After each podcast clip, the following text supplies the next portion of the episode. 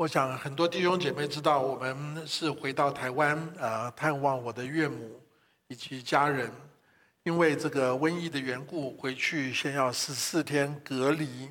那大家就觉得这好像坐监牢一样，坐监牢本来应该是一个非常呃不舒服的感觉，但是监牢里面关了另外一个人叫做吕师母，哇，我就非常的开心，呃呃，没有人任何人来打扰我们。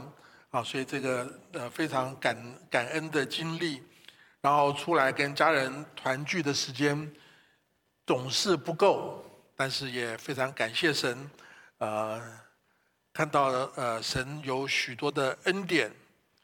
那呃过去一年多，美国经历到的疫情，等到我们呃要离开台湾的时候，就发现台湾也经历到了。我想，我们人在美国常常会觉得美国就是天下，到处都应该跟我们一样。我们在中国、在台湾、在哪里，我们都会觉得天底下就应该跟我这样。跟我们不一样的就是这个，呃，就是藩邦，就是异地，就是就是就是就就就是呃边疆或者是什么地方啊，就有一点这种自我中心的感觉。但是当我们经历了不同的文化、不同的社会，就发现有许多的不同的冲击，像呃这一段时间，印度每天四十万人，呃最近到了三十几万人的感染，台湾总共不到一千七百人感染，那台湾就非常的紧张，非常的害怕。我们看数字没有感觉，但是当我们实际碰到那个。呃，医疗资源不够，你必须决定资源不够，你要把那个生存的机会给谁的时候，那种压力是真是可怕极极了。那我想大家呃，经过这一年多北美的这个疫情的锻炼，就知道抗抗瘟疫呃有几件要做的事情。第一是要戴口罩，第二呢要这个呃保持距离，保持社交距离。那第三呢，就是要常常洗手啊。那群体方面呢，疫情起来了呢，就要多做清洁消毒，就要隔离，就要封城、关闭公共空间，减少群聚的集会。这些方式都是一个负面围堵的方式，希望切断这个呃传染的途径，让瘟疫传不过去，就会渐渐消失。这些方式费时费力，效果其实是有限的。那当然也有人认为打疫苗，那当然对打疫苗方面可能还是有不同的想法。但如果疫苗是好的、是真的，也求主来使用。那当然，今天我不是讲瘟疫的状况，我要从马可福音第一章讲到当时社会的状况，当时耶稣的来到，因为真正历史上最好。面对罪恶这个瘟疫的解决的之道，就是耶稣的救恩。耶稣让我们看到当时世界的种种状况。我曾经呃简单的描述说，基督徒的信仰就是有神、有罪、有救跟有家。那耶稣所来到的这个世界呢，是有罪、有病、有鬼、有苦种种的这个状况，而。从耶稣之前之后，也有很多的假先知，用了很多没有用的假药。唯有耶稣是那个真正的能够解决一切罪的这位弥赛亚。他有真，他是福音的起头，他展开了福音，他有完全的使命，完全的侍奉，也有完全的榜样。这是我们今天要在这段经文中间。讲到的三个题目，那这个经文部分，刚才我们董长老已经带我们念过了，我们就不再看，我们就直接来，呃，思想这个，呃，耶稣来到世界的使命。我不是仔细的解释每一处的经文，但是我从这个经文中间会有一些对我们生，呃，信仰跟生活的一些反省。马可福音记载，耶稣出来传道的第一件事情就是呼召门徒。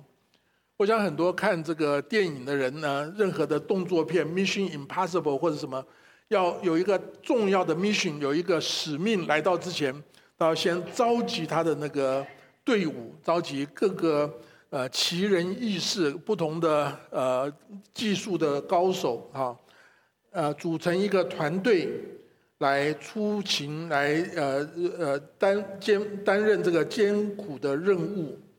那首先，耶稣看见了西门和西门兄弟。安德烈在海里撒网，这两个人是渔夫。耶稣对他们说：“来跟从我，我要叫你们得人如得鱼一样。”那耶稣在招聚招呼了他们之后，安德烈跟西门之后，耶耶稣又招呼了这个雅各跟约翰这两对的兄弟。这两四个人是耶稣最早最核心的门徒。我猜想他们当时可能很年轻，二十岁左右的年轻人。他们世世代代在加利利海打鱼为业，除了打鱼之外，可能他们没有别的特长。呃，像彼得，可能他喜欢吹牛，喜欢怎么样？哈，这也不不怎么算特长。啊，那雅各、约翰可能呃脾气暴躁，也不算什么特长。啊，那耶稣对他们的呼召很简单的一句话：来跟从我，我要叫你们得人如得鱼。其实，如果我们看约翰福音的第一章，耶稣在几个月前已经见过这对兄弟了。当时他们跟随施洗约翰，在约旦河，可能他们也见证过耶稣的受洗。那甚至耶稣见到了西门，还说你要叫做彼得，给他改了名字。可是呢，显然的，他们没有跟随耶稣下去，他们就回到北边的加利利。回到加利利海打鱼为业，重操旧业。我猜想，可能他们看世袭约翰，然后听世袭约翰介绍耶稣，就去找了耶稣。然后呢，耶稣去旷野受试探了，他们不了了之，就回家去了。现在呢，不是他们去找耶稣，是耶稣来找他们了。耶稣对他们说：“来跟从我。”一个有心侍奉主的人，有心不够，去找耶稣，好像也不也持续不不下来，是耶稣来呼召你，耶稣来找你。他们一生的重点不在于侍奉，在于跟随，这也是我们每一个人的提醒。跟随耶稣，耶稣是福音的起头。跟随耶稣，自然就承受福音的使命。耶稣说：“我要叫你们得人如得鱼一样。”门徒的一生都在神的手中，他们世代捕鱼为业，他们人生的目标就是得着加利利海的鱼，不断的得着鱼。但神呼召他们转变人生的方向。转向福音的使命，从追逐海里的鱼到得着世上的人，得人如得鱼是福音的使命。我想大家都知道，今年是我们教会四十周年的感恩纪念。那我们也体会到说，这几年教会在推动福音工作上面，好像遭遇到了一些挑战、一些的困难，越来越不容易。做福音的工作，好像碰到了荒年。弟兄姐妹、同工们非常努力的从事三福，从事学生，从事年长各样的事工。但是很明显的例子，我们受洗的人，我们受洗班的人减少。特别在疫情中间，每一个人受到很大的心理的压力、人际关系的考验、种种的困难，应该是福音的窗口、福音的入口时期。但是我们却不容易接触到慕道友，但我们相信说福音不是人找神，是神找我们。福音是神的大能，我们是神的儿女，是福音的管道与恩典的器皿。耶稣说：“来跟从我，我要叫你们得人如得鱼。”所以保罗所讲的一句话，可以成为我们每个人的座右铭。凡我所行的，都是为福音的缘故，为要与人同得这福音的好处。当我们每个人有这样子的心，一个是正面得着福音的好处，一个是反面。保罗说：“若不传福音，我便怎么了？有祸了。”当我们把我们生命交在主的手中来跟随耶稣的时候，我们就有一个传福音得人如鱼的使命。但是教会的使命不只是传福音，教会的使命是建造门徒，是造就门徒。这两个兄弟听到了耶稣的呼召，他们的反应就是舍了网，跟从了他，要舍网跟从。耶稣呼召不单是要给你我的人生有一个加号，加上鱼，加上人，加上很多的收获。耶稣也要你放下，要你舍弃，也有一个减号，舍下你原来谋生的方式，舍下你原来珍贵所呃的所有，留在船上，留在加利利海，就不能跟随耶稣。神起初呼召亚伯拉罕的时候，神说：“你要离开本地本族富家，往我所要指示你的地去。”我想，我们中间有人快要结婚了，婚礼中间，人要离开父母，与妻子联合，二人成为一体。耶稣说：“手扶着犁向后看的人，不配进天国。”所以。传福音是得人如鱼，神加给我们很多的恩典，很多呃福呃福音的果子。但造就门徒，成为门徒就要舍去，才能跟从。我想很多人过去的人很熟悉一首诗歌，叫做《我已经决定要跟随耶稣》，我已经决定要跟随耶稣，永不后退，永不后退。然后他第二节的歌词说：“十架在前面，世界在背后；十架在前面，世界在背后，永不回头，永不回头。”我记得我小的时候一个聚会唱了这个诗歌，我听说有人就把它唱成“世界在前面，十架在背后；世界在前面，十架在背后，永不回头，永不回头。”很容易很接近的声音，但是完全不同的方向。要传扬福音，神就加给我们很多丰富的呃收获，得人如鱼。要成为门徒，受到造就，就要离开世界，舍往跟随。耶稣不单有一个完全的使命，就是传扬福音跟造就门徒，耶稣也展开他地上的福音脚中，展开他的侍奉。是完全的侍奉，而这个完全的侍奉是以祈祷传道为主，以医病赶鬼为辅。首先，他到了加百农，这是加利利的一个城。耶稣在安息日进了会堂教训人。其他福音书有记载，耶稣读的以赛亚书，众人吸取他的教训，因为他教训他们像有权柄的人，不像文士。耶稣的使命。是传扬福音、造就门徒，但是耶稣的侍奉，他的重点就是传讲圣经。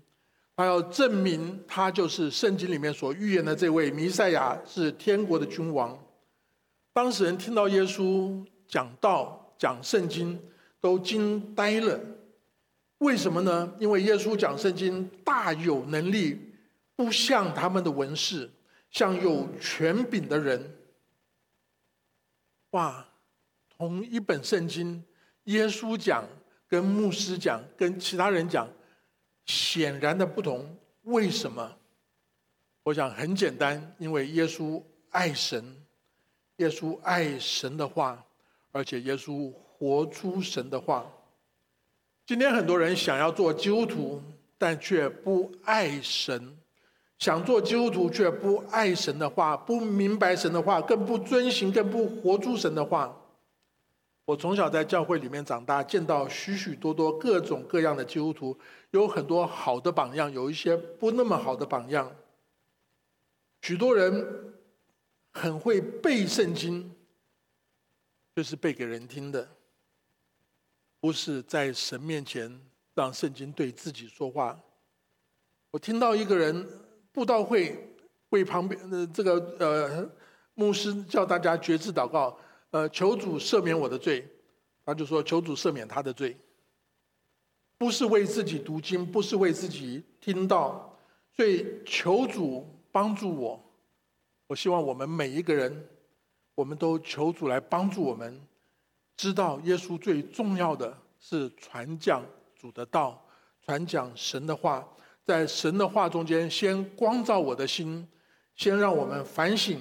先让我们悔改，忘掉了这一点。教会里面就像当时的会堂里面充满了法利赛人，充满了文士。耶稣的侍奉很明显的就是赶鬼。刚才说耶稣的侍奉是祈祷传道为主，赶鬼医病为辅。马可福音记载，会堂里面有一个被鬼附身的人。这是一个非常讽刺而且不可思议的现象。一个敬拜神、有神同在的地方，怎么会有魔鬼的立足点？而这个被鬼附身的人认识耶稣，其他人却不认识耶稣，也是非常的讽刺，非常的不可思议。这个被鬼附身的人说：“我知道你是谁，乃是神的圣者。”讲的是对对的内容。却不是一个对的态度，所以耶稣就责备这个鬼，把他赶出去。那当然讲到耶稣赶鬼，每个基督徒或者有许多的基督徒就很呃重视这个呃属灵征战的这些讨论啊呃一些超自然的恩赐，特别在呃灵恩派倾向的人，就倾向于这个超自然的发挥。那当然。耶稣的侍奉中间，真实的面到面对到属灵的征战。然而，在今天在我们中间更多的征战，不是超自然的，是自然界的情况里面，我们也把它叫做鬼。譬如说，呃，贪吃鬼、胆小鬼、小气鬼、懒鬼、酒鬼、赌鬼、色鬼，这些不一定是超自然的。但这些鬼的影响都在人的软弱中间产生，值得我们注意。那为什么在这样一个敬拜神、读神、宣读神话语的地方，会有人被鬼附在身上？简单的讲起来，就是因为他的生命有破口，他身上有魔鬼立足之处。譬如说，他有一个隐藏的罪。他有一个永远改不掉的瘾，他身上有偶像，有符咒，他曾经受过感情的伤害等等。任何地方如果完全没有被神充满，没有被神医治，就变成鬼的入口，变成鬼的落脚处。耶稣是神，他有大能赶鬼。那我们跟随耶稣的人。不是凭自己的力量来赶鬼，我们乃是跟随耶稣来面对这个属灵的征战。圣经描述说，要同心的进食祷告，要用敬拜赞美，用圣经的真理宣告主名来面对这个属灵征战。但是，往往当这个鬼被赶出之后，如果不修复破口，如果不回到敬拜的人生，不认罪悔改，不。过一个圣洁的生活，不医治那个伤痕，那个立足之处，那个破口还在，鬼总是赶不走。所以耶稣就彰显他完全的侍奉，显出他外在有赶鬼的能力。那圣经里面很快的就描述，当耶稣行了这个事情，然后耶稣就开始医病的服侍。他先进了呃呃西门彼得的家中。医治他岳母的热病，那圣经里面没有讲西门彼得的岳母的名字或者细节，只提到一件事情：当他病一得医治，就立刻起来服侍，这是一个美好的榜样。但是需要医病的人有很多，而这个榜样并不多。许多有病或者有鬼、有需要的人。就听到了消息，就来到耶稣面前来求医治。那我相信我们每个人从小到到大总生过病，也许是我们所关心的人，我们的家人在病痛中间，我们都深深的体会到那个生病的那个痛苦、那个无奈、那个渴望得到医治那种迫切感、迫切感。但是我们从西门彼得的岳母以及这些求医治的人身上，就看到了来到耶稣面前的两种的病人，一种是希望病得医治，然后要跟耶稣建立关系；另外一种呢是希望病得医治，希望耶稣能够解决他的需要。西门彼得岳母病被医治以后，他就起来服侍耶稣。但许许多多的人病得医治以后，就回到他自己的生活中间，跟耶稣再也无关，因为没有需要了，就不来找耶稣。如果再找耶稣，可能是他找到其他有需要的人带到耶稣面前来消费耶稣。我把这两个词做一个对比：服侍耶稣。还是消费耶稣，差别在哪里呢？如果你我的信仰是一个以基督为中心的信仰，我们有病有软弱，希望耶稣的医治，得到医治以后，我们就积极的服侍，积极的跟随，跟随耶稣，服侍耶稣，服侍教会，从病人变成健康人，从客人变成家人，从家人。变成仆人，效法耶稣，跟随耶稣来服侍，但是不是以基督为中心的信仰。许多人即使来到教会，也许我们还是以自我为中心的的信仰。人得到医治以后，就会继续的来消费耶稣，继续的来消费教会，希望为自己得到更多的好处。这是耶稣的侍奉，不单是赶鬼，耶稣也医病。而在耶稣许许多多全城的人都来找到他，要他医病，他没有拒绝。但第二天早上，耶稣去干什么？耶稣去祷告。次日早晨天未亮的时候，我猜圣经没有写，门徒都呼呼大睡。啊，昨天帮耶稣忙整理病人，哈，非常的辛苦。非常的喜乐，好好的休息吧。但耶稣起来在旷野地方，在那里祷告。耶稣在世界的时时间是有限的，他只有三年半的服侍的时间。在有限的侍奉时间里面，请问你，耶稣希望有更多的时间放在医病跟赶鬼上面吗？门徒跟耶稣的对话里面，好像希望这个生活服饰的形态持续下去。有这么多的人病得医治，这么多的鬼被赶出去，这个医治、这个神机、这个布道团的影响力不断的增加，大家都非常的尊敬，震动了整个城市。哇，这些门徒高兴的不得了。可是耶稣在这个时候清早离开城里，进到旷野。去那边祷告。那当然，耶稣祷告这件事情，我们也会想到一些的问题。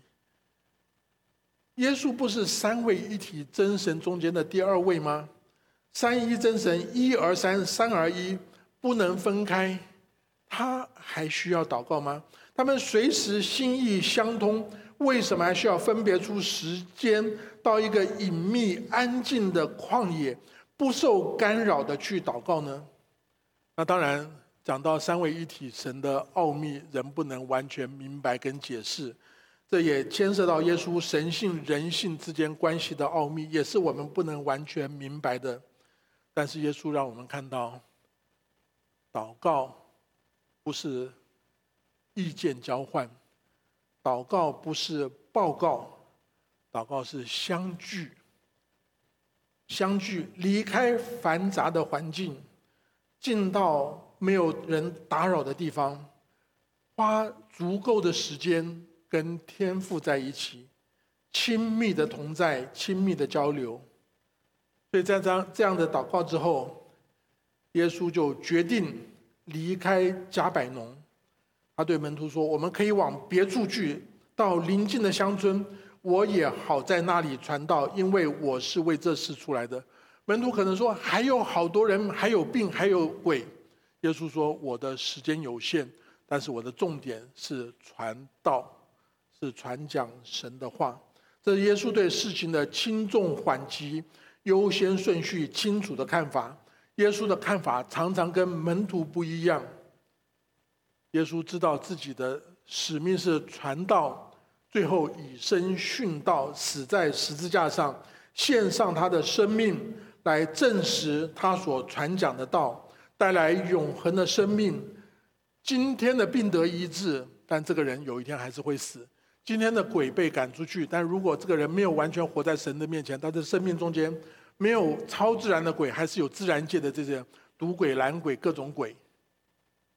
耶稣要人得着永恒的生命，不是解决今生的病痛，因为那个不是最重要的事情。耶稣曾经对马大说：“马大，马大，你为许多的事思虑烦扰，但是不可少的只有一件，玛利亚。”已经选择那上好的福分是不能夺去的。门徒的想法常常跟耶稣不一样，为什么？我觉得门徒有心，但是他们他们的认识可能还是留在一个自我中心的信仰，而不是以基督为中心的信信仰。所谓以小人之心度基督之腹。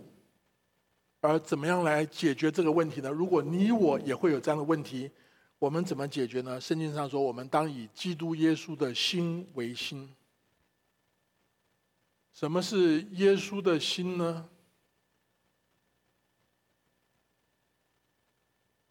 对不起，麻烦帮我转到下一页。对，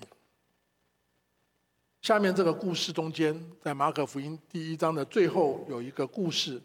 就是长大麻风的来求耶稣，向他跪下说：“你若肯，必能叫我洁净了。”耶稣动了慈心，伸手摸他说：“我肯，你洁净了吧。”大麻风及时离开他，他就洁净了。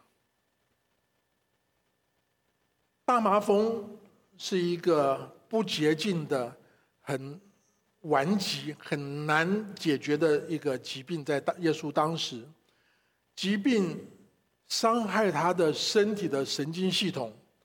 让他的神经失去了感觉，没有痛觉，所以长大麻风的人受伤不会感到疼痛，不会感到疼痛就不会刻意的去保护受伤的肢体，让它康复，反而就让它继续的恶化，继续的腐烂败坏。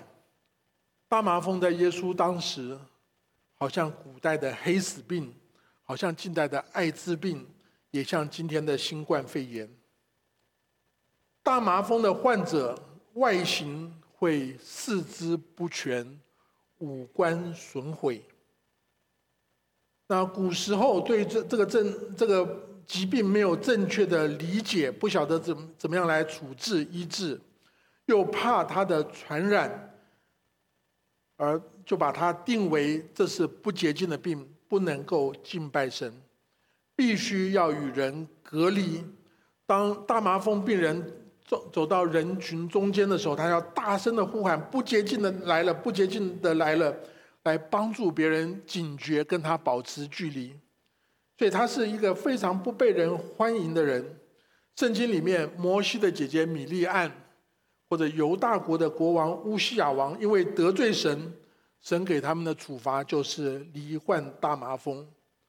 大麻风病人所遭受的是一个身体的凌迟，是一个无期徒刑中间把你麻醉以后千刀万剐，是群体关系中间的流放，不是你六亲不认，是六亲都不认你，所以你就举目无亲，孤苦伶仃，无家可归。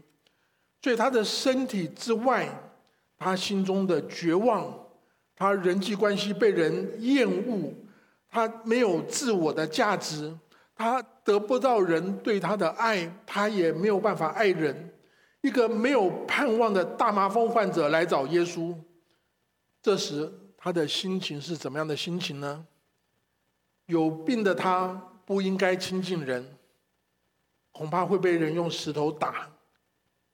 他也没有任何资源可以作为医疗费用的报报酬。他在恐惧的害怕中间，神的恩典让他心中莫名其妙的涌出了希望。他跪在耶稣面前说：“你若肯，必能叫我洁净了。”耶稣想都没想就回答说：“我肯，你洁净了吧。”圣经认同接受医学医疗。耶稣说：“有病的人需要医生，但是创造天地的主宰，为了救恩的缘故，除了自然的医疗方式之外，也会用超自然的方式来医治病人。所以，耶稣用神机。”医好了这个人的身体，也医好了他的心灵。耶稣也尊重律法中间所有有关大麻风的规定，所以要他去找祭司检查。耶稣行的神迹需要有第三者的验证，让这个人被祭司宣告洁净，他就可以回到他的社群中间，确认疾病的痊愈。确认他可以有尊严的回到社区的群体生活里面。那在在这边，我们特别看到耶稣动了慈心，就伸手摸他说：“我肯，你洁净了吧。”耶稣不单医治他身体大麻风的疾病。耶稣知道他的需要不只是是身体的病症，更是心灵的残缺。耶稣动了慈心，就伸手摸他。当你是病人的时候，别人可能怕你传染他，就躲得远远的。好不容易进到医院，医生要治疗你，一定戴上防护镜、口罩、面罩、手套，穿上全套的防护衣，生怕被你的病所传染。耶稣碰到这样一个不洁净的人，有传染性大麻风的人，耶稣可以站得远远的说话。耶稣说：“不要小看我的能力，我说你好，你就会好，但你离我要有一个 social distance，不要太靠，不要靠太近。”可是耶稣动了慈心，就伸手摸他。耶稣不摸他的病会会不会好？